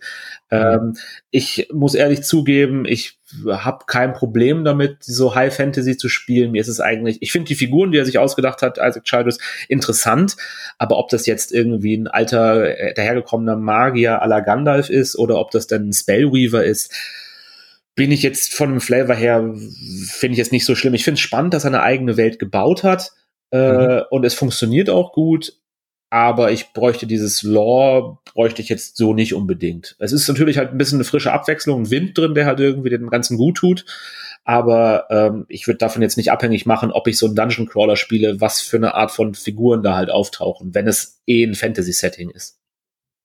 Ja, ja, ich wollte es nur äh, positiv nee, erwähnen, dass man halt, spannend, ja dass man eben mal nicht so klassische D&D-Charaktere spielt oder es eben auch endlich mal was ist, was nicht in der typischen ähm, D&D-Welt spielt, dass er sich da wirklich eigene Gedanken gemacht hat. Aber ich hatte mir von dieser ganzen Lore drumherum auch ein bisschen mehr erhofft tatsächlich mhm. ähm, oder weiß gar nicht, erwartet tatsächlich eher. Ich dachte, es ist wirklich so ein richtiges Legacy-Spiel, aber ich gebe dir da auch recht, es ist eigentlich eine Kampagne, also der, der, das Gameplay, würde man jetzt sagen, steht schon klar im Vordergrund. Ähm, es hat aber Legacy-Elemente im Sinne von, dass man eben Aufkleber hat, dass man Umschläge aufmacht, dass man Boxen aufmacht, die dann dauerhaft auch quasi zur Verfügung stehen. Anders als bei einer Kampagne, wie jetzt bei Scythe oder sowas zum Beispiel, wo man halt alles wieder eintüten kann und quasi wieder resetten könnte. Das geht bei Gloomhaven ja schlecht, Martina. Da klebt man ja wirklich auch Sticker aufs Board und so und entdeckt neue Orte. ja, das stimmt schon. Wir haben das trotzdem schon gemacht äh, und dann okay. einfach alles mit einer anderen Farbe wieder angekreuzt. Ja, das ist ja Schummeln. Das ist nicht Schummel, das ist äh, ressourcenschonend. Es ist, ist Ressourcen, ja. ja. Wir haben ja nur drei hier stehen. Ne? Da muss man ja mit den Ressourcen gut umgehen. Ähm, ich muss halt sagen, was mich an dem Spiel auch noch unheimlich fasziniert, ist, dass es sehr gut skaliert. Also oh, ich ja. habe eine Kampagne zu zweit durchgespielt, habe eine Kampagne zu dritt abgebrochen, habe eine Kampagne zu zweit abgebrochen und in der Kampagne zu sechs sind wir immer noch drin. Ähm, ich habe das auch schon zu viert und zu fünft gespielt in Einsteigerrunden, weil ich so jemand bin, äh, der immer wieder auch gefragt wird mit, ich will mal Gloomhaven spielen, kannst du mir das zeigen? Ähm, und ich muss sagen, es skaliert mit jeder Spieleranzahl und es hat mit jeder Spieleranzahl seine Besonderheiten. Und zu zweit ist es einfach für mich total cool, weil es so kurz ist, in Anführungszeichen. Also zu zweit dauert äh, ein Szenario anderthalb Stunden ungefähr nur, weshalb so eine Zweierkampagne, wir haben für die Zweierkampagne ein halbes Jahr gebraucht, grob. Also dann war die halt auch durch. Und wir reden hier dann von, ich weiß nicht, 30, 40 Szenarien, die man gespielt hat oder 50, mhm. also grob. Ja. Ich würde kurz die Hand heben, um eine Frage zu stellen, Martina. Mhm. Ähm, ich habe auch viel Zweispielerspiele gespielt, aber wahrscheinlich habe ich eher so 10, 15, 20 Partien gespielt. 15 sind es wahrscheinlich gewesen. Ja. Ähm, und fand die Zweierpartien relativ mühsam, liegt aber wahrscheinlich daran, dass man sich vorher überlegen muss, ähnlich wie bei, wie bei Root, dass man gucken muss, welche Helden zusammen sehr schlecht funktionieren. Man kann es mit ja. allen schaffen, aber es gibt schon Helden, die zusammen hm. nicht wirklich gut sind zu zweit, wo man sagt so, und das Frustrierendste bei Gloomhaven ist ja für Leute, die es noch nicht gespielt haben, wenn man eine, ein Szenario nicht schafft, dann muss man das ganze Szenario nochmal spielen, was sehr frustrierend ist bei dem Spiel, finde ich. Ja. Ich fand das gar nicht so frustrierend. Nö, also, fand ich auch nicht. Nö. Habt also, mehr als also wir schon eine Partie, ein, ein, ein Szenario mehr als zweimal gespielt? Ja, einmal. Ja. Also, da, also das muss ich sagen, das nervt dann schon. War das Spaß? Nein, das war kein na, Spaß. Nein, das war dann kein Spaß. Ähm, was du gesagt hast, das stimmt schon. Und ich habe halt auch viel, wenn äh, Leute ganz neu mit Gloomhaven anfangen und zu zweiter spielen wollen, dann halt auch Tipps gegeben, mit welchen Charakteren man dann gut zusammen anfängt. Wenn man allerdings äh, Gloomhaven richtig gut spielen kann, dann kann man äh, egal mit wem auch mit zwei Charakteren spielen. Wir haben unsere letzte Kampagne, die Zweierkampagne, da haben wir auch ein bisschen geschummelt und haben nicht mit den äh, Grundcharakteren angefangen, sondern haben mit Sonne und Mond angefangen, weil das einfach Charaktere waren, die wir noch nie gespielt haben. Und wie Sonne und Mond sich ähm, nicht wirklich gut zusammenpassend anhören, war auch das Spiel. Das war sehr anstrengend, aber es war auch total cool, das zu sehen. Aber das würde ich halt auch wirklich nur Leuten empfehlen, die halt so in Gloomhaven drin sind, dass das trotzdem funktionieren kann. Ich war aber auch heilfroh, als Björns Mond irgendwann äh, endlich in Rente ging und äh, er einen anderen Charakter hatte. Ja, aber das Skalieren geht ja in alle Richtungen. Also es skaliert nicht nur an der Spieleranzahl, Spielerinnenanzahl, sondern man kann sich das Spiel ja auch schwerer oder leichter machen. Ja. Ähm, das heißt, bei der einen Partie ähm, Grüße an äh, meinen Stefan, äh, mit dem ich das hier sehr viel gespielt habe, wir haben dann auch gesagt, okay, jetzt die zweite Partie, die brechen wir jetzt ab. Das funktioniert irgendwie so nicht mit den Charakteren. Wir drehen jetzt den Schwierigkeitsgrad einfach wie bei einem Videospiel tatsächlich runter. Dann nehmen wir halt ein bisschen weniger Gold in, äh, in Kauf, weniger Items, weniger Belohnungen. Dann hatten wir irgendwie drei, vier Feinde weniger auf dem Brett und dann haben wir das geschafft. So, also das funktioniert dann schon sehr gut, dass man dann wirklich dynamisch einfach drauf reagieren kann und sich das Spiel so ein bisschen dann auch hindreht, wie man das jetzt, wie, dass es noch Spaß genau, macht. Genau, du hast allerdings nicht weniger Gegner, sondern die Gegner sind leichter. Ja, ja, genau. Nee, weniger Gegner, das ist ja, was die Spieleranzahl eskaliert. Ja. Genau. Ich, muss ja, ja. zugeben, mich, lüst, mich lüstet es wirklich nach dem Spiel. Ich hab, würde gerne wissen, wie die Geschichte weitergeht. Ich bin ja so ein, so ein Sucker für, für Cliffhanger und für Fortsetzungsgeschichten. ich würde gerne wissen, wie es zu Ende geht. Deshalb nervt es mich jetzt schon, dass ich halt die Möglichkeiten nicht habe. Ich habe dann ausprobiert, über den eben schon erwähnten TTS die Fortsetzung Frosthaven zu spielen. Mhm. Und es hat mich schlicht überfordert. Es ist einfach nicht die Plattform dafür. Es geht überhaupt nee. gar nicht. Bleibt da bitte weg davon. Außer ihr habt halt wirklich den ganzen Tag Zeit und kein, keine anderen Hobbys. Dann macht bitte ja. das. Aber sonst nicht. Ich hatte ja gedacht, dass ich jetzt irgendwie mir die auf Deutsch und auf Englisch erscheinende äh, gestreamlinete Version ähm, äh, Jaws of the Line. of the Line ja. zulegen werde, was irgendwie sehr angenehm aussieht, obwohl es ein bisschen weniger, so ich verstanden habe, Story und weniger Kampagne hat, weil es immer die gleichen Charaktere sind. Aber vielleicht bringt ja jetzt für mich, der ich nur das Tutorial gespielt habe, die digitale Umsetzung, aber auf Steam die Möglichkeit, diese Geschichte zu erfahren. Ja. Und genau mhm. das wollte ich dir sagen. Also ich glaube, das wird es sein, sobald der Kampagnenmodus freigeschaltet ist, weil okay. auch hier spielen wir ja noch nicht die fertige Version. Mhm. Genau. Ja. Die digitale Umsetzung, wir haben es gestern ausprobiert, äh, Martina, oder auch, äh, also gestern nochmal zusammen, äh, davor auch einzeln das Gloomhaven Digital ist noch nicht wirklich fertig. Das ist genau das, was du jetzt auch gerade meintest, Daniel. Also da musst du noch ein bisschen Geduld haben. Der Skirmish-Modus sozusagen, also man kann schon mit den Charakteren spielen, die Mechanik ist schon umgesetzt, man kann auch schon so ein bisschen über eine Karte gehen. Das sind dann aber immer wie so Battle Maps, musst du dir vorstellen. Also mhm. quasi du gehst dahin, kannst dann ein paar Feinde kloppen, äh, kannst die Charaktere auch leveln, hast auch schon so Kleinigkeiten aus dem Hauptspiel, dass du Items hast, dass du mit Gold hantieren kannst beim Händler wieder äh, Sachen kaufen kannst. Aber es ist noch nicht die volle, vollständige Kampagne, die Isaac äh, da äh, integriert hat. Also da arbeiten sie noch dran und es wird, glaube ich, auch noch ganz schön lange dauern. Also die Beta-Version, die wir jetzt haben, die kann man auch schon kaufen, natürlich klar, aber die hat noch Version 0.2. Also ist noch relativ weit weg von einer finalen Version. Und ich glaube, da geht noch einiges ins äh, Land, äh, bis dieses Team da bei Asmodee Digital das komplett fertig hat. Es ist halt aber auch ein Riesenunterfangen. Also man muss einfach also. sagen, wir reden hier ja von äh, 100 Szenarien. Eben. Die umgesetzt werden müssen. Ne? Also das ist schon äh, relativ viel. Aber so ja. wie ich es bei den Presseterminen damals verstanden habe und auch so verstanden habe, wie sie es präsentieren, man versucht nicht genau die Kampagne von Gloomhaven eins zu eins umzusetzen. Inzwischen schon. Schon? Inzwischen schon. Also okay. als wir da bei dem Termin waren, haben sie gesagt, wir, wir machen eher ein Videospiel aus Gloomhaven. Das soll eher so ein bisschen wie Baldur's Gate oder so sein. So sah das am äh, Anfang auch aus. Also genau, als man das, das ganz, ganz früher so aus. gespielt hat, ja. Stimmt. Ja. Und dann haben sie wohl gemerkt, das wollen die Fans nicht. Also da gab es relativ viel äh, Feedback. Es ist ja eine Early Access, das heißt, man äh, entwickelt so ein Spiel im Early Access ja dann auch sehr stark mit der Community. Und da kamen sie relativ schnell raus, alles klar, wir müssen einfach eine 1 zu 1 Umsetzung machen. Wir können zwar ein bisschen eigene Impulse setzen und es ist ja auch so gegeben. Also die Grafik sieht aus wie ein Baldur's Gate oder wie D&D-Rollenspiele auf dem PC halt aussehen. Du hast richtige animierte Figuren, die durch einen Dungeon gehen, da fa fackeln äh, äh, die, äh, da, da Flammen, sind Flammen, das sind Fässer und so weiter. Also wie man sich das so vorstellt, wie so ein Diablo oder so. Aber du hast diese Kartenmechanik drin. Also du grenzt wirklich durch einen Dungeon und spielst eins zu eins die gleichen Karten mit den gleichen Charakteren wie auch aus dem Grundspiel. Und das finde ich ist die absolut richtige Entscheidung, da jetzt noch die komplette Kampagne reinzumachen, dann, ähm, ja. dann ja, dann ist es wirklich eine 1 zu 1 Umsetzung und keine Interpretation mehr. Ja, du hast trotzdem die Hexfelder zum Beispiel. Also du mhm. hast ganz viel Bekanntes, wenn du das spielst. Ähm, du kannst es sofort spielen. Und äh, ich bin froh, dass sie das entschieden haben, weil wir hatten auch äh, uns die ganz frühe Steam-Version angeguckt. Ähm, und das war einfach nicht Gloomhaven. Und ich glaube, so nee. haben einfach ganz viele reagiert mit, ja mhm. toll, ich habe zwar die Charaktere, die ich aus Gloomhaven kenne, aber es ist nicht Gloomhaven. Und wenn da Gloomhaven draufsteht, dann will ich das auch so spielen. Und mhm. äh, mir hat die Umsetzung total viel Spaß gemacht. Und wie gesagt, ich bin überhaupt keine Online-Spielerin. Ähm, das hat aber richtig Bock gemacht, weil es eigentlich für mich das Spiel so gut abgebildet hat. Ja, und es ergänzt es eben auch äh, positiv, so wie Flügelschlag das auch macht.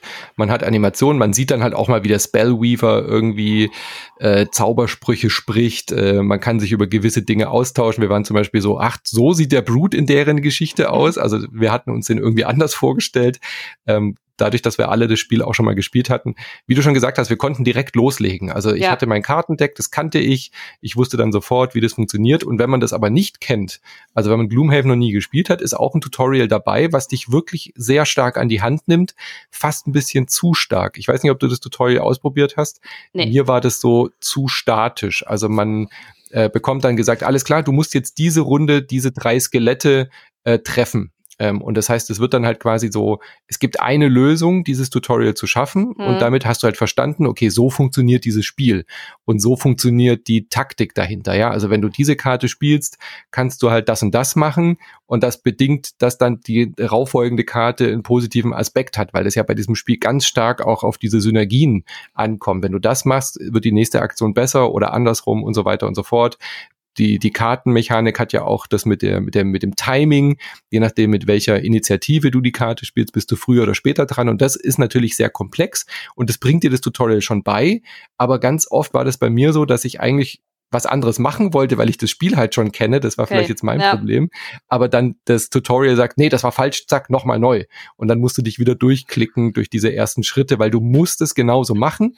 Dir wird aber nicht gesagt, mach das jetzt genau so, sondern dir wird nur gesagt, erreiche das. Und okay. wenn du es dann nicht genauso schaffst, wie das Tutorial das vorgesehen hat, dann wird halt quasi Game Over und du musst wieder von vorne starten. Also das war mir fast ein bisschen zu spießig. Genau so habe ich es gestern auch empfunden. Ich habe gestern, wie gesagt, von diesem Guildmaster heißt dieser Modus ja, dieser Skirmish-Modus, genau. die ersten, ich glaube, wie viel sind das? Vier, fünf Missionen, bevor man diesen neuen Koop äh, spielen mhm. kann, durchgespielt. Und es war gruselig, fand ich. Ich hasse ja. Spiele, die mich zwingen dazu, ein Tutorial zu spielen zu müssen. Macht mich mhm. total wahnsinnig. War auch da so und ich habe es auch wie du empfunden. Da hätte ich mir genauso gut ein YouTube-Video angucken können mit den ersten fünf oder vier Missionen, die es, glaube ich, dann drin sind. Ich fand es ganz schrecklich und ich fand es auch irgendwie viel zu überladen. Ich bin noch sehr unsicher. Ich würde jetzt gerne so ein bisschen noch kurz hören, was ihr zu dieser Koop-Variante zu sagen habt, weil ehrlich gesagt hängt für mich und steht und fällt dieses Spiel, finde ich, mit der Art und Weise, wie das Koop äh, umgesetzt worden ist. Aber ähm, weil ich verstehe äh, Gloomhaven eigentlich nicht als Dungeon Crawler. Für mich ist Gloomhaven eher ein Dungeon Dancer, weil es halt ganz extrem um die Choreografie der Spieler geht. Du hast es eben schon gesagt, Initiative, welche Karten spielt man. Das ist für mich das, was eigentlich, was eigentlich Gloomhaven ausmacht. Dieses, äh, ich könnte jetzt, man, man redet, man darf ja nicht sagen, welche Karten man hat. Man redet so ein bisschen so halb drüber. Man sagt so, ich könnte da hinten in die Ecke einen Feuerball hinwerfen, da wo drei Skelette stehen. Und der andere sagt so, ja, ich könnte aber auch hinlaufen und mir noch das Geld holen und dem einen noch mhm. so ein bisschen Feld wegschieben. Und das ist für mich der eigentliche Clou von Gloomhaven. Und dann ist so ein bisschen die Frage, äh, im, im Spieler, im Einspielerspiel habe ich gesehen, ich, ich spiele zwei Spieler gleichzeitig und ich sehe, welche Karten ich auswählen darf. Sind die Karten hm. dann verdeckt? Äh, redet man drüber? Wie ist das in der Koop-Variante umgesetzt? Also es ist eigentlich wie Gloomhaven. Also du siehst genau. nicht, welche Karten die anderen äh, erstmal haben. Okay.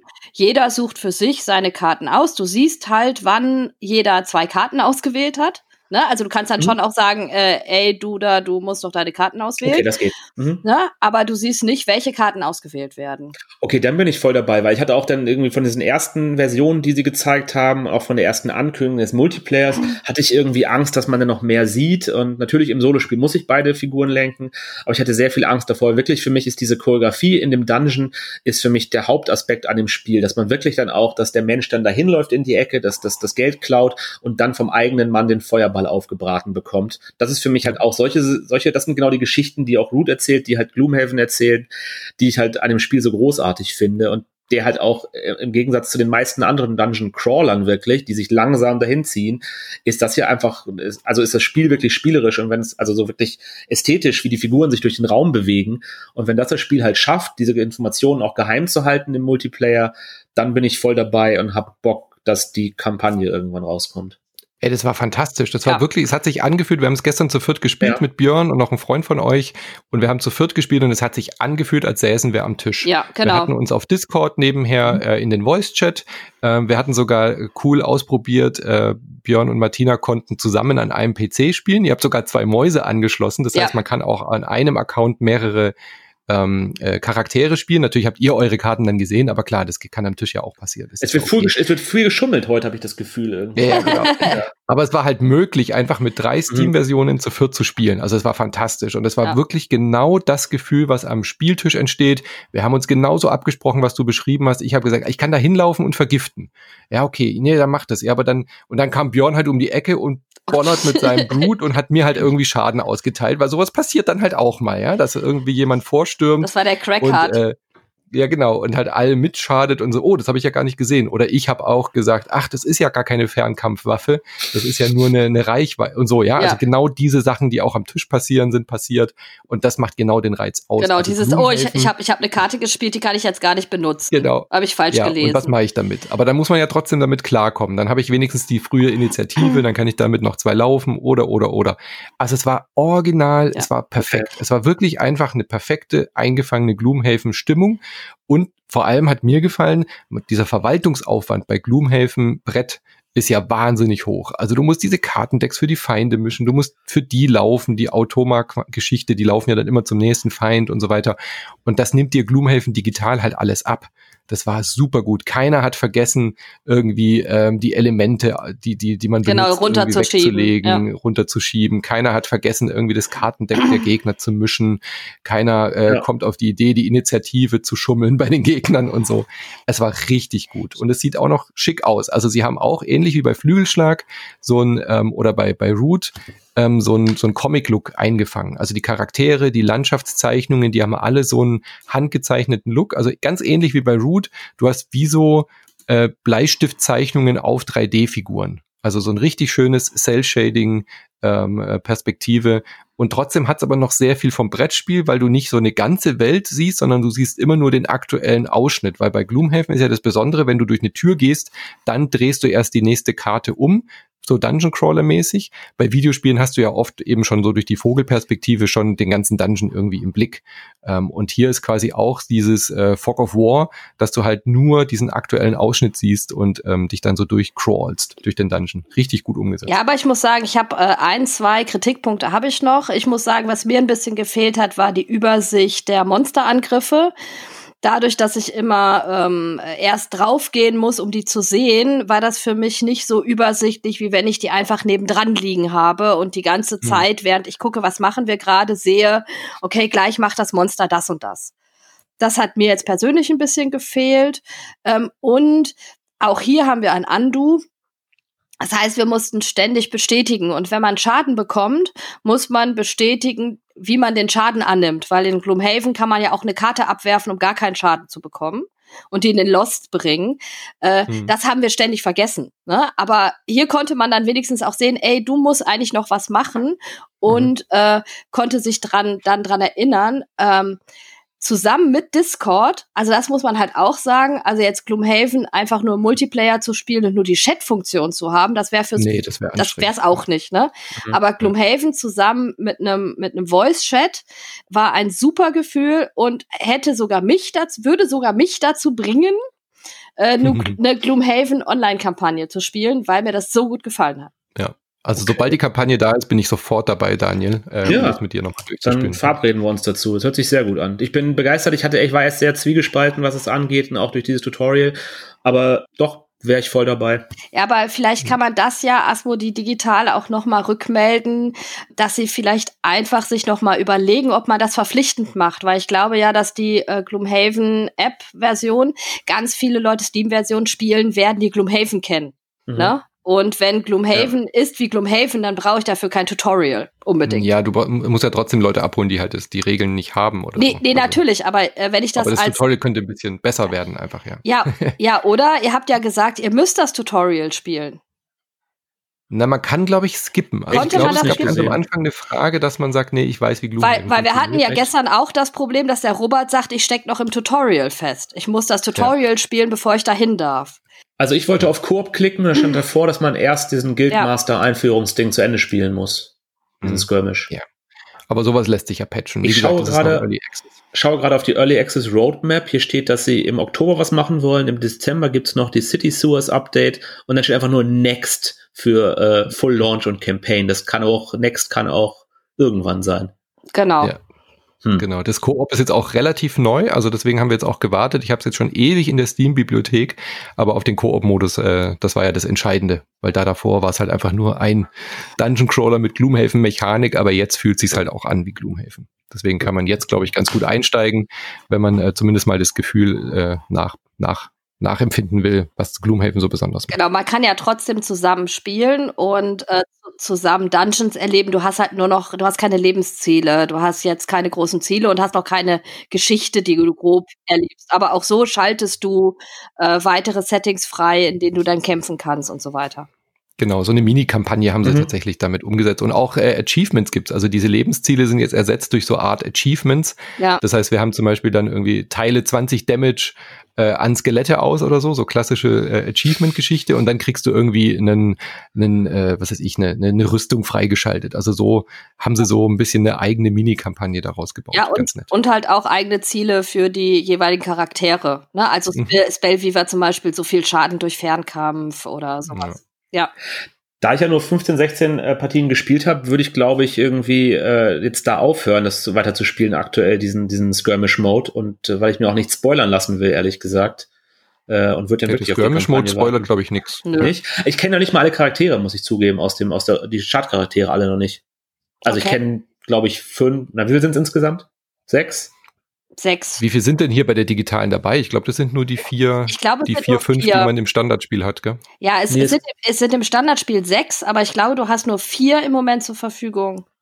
Ja. Dieser Musiker ist aber neu.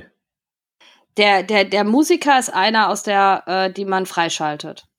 Mhm. Genau, den gibt es aber, aber schon hier scheinbar. Scheinbar. Ja, ja, die haben Gut. zwei neue jetzt gerade drin.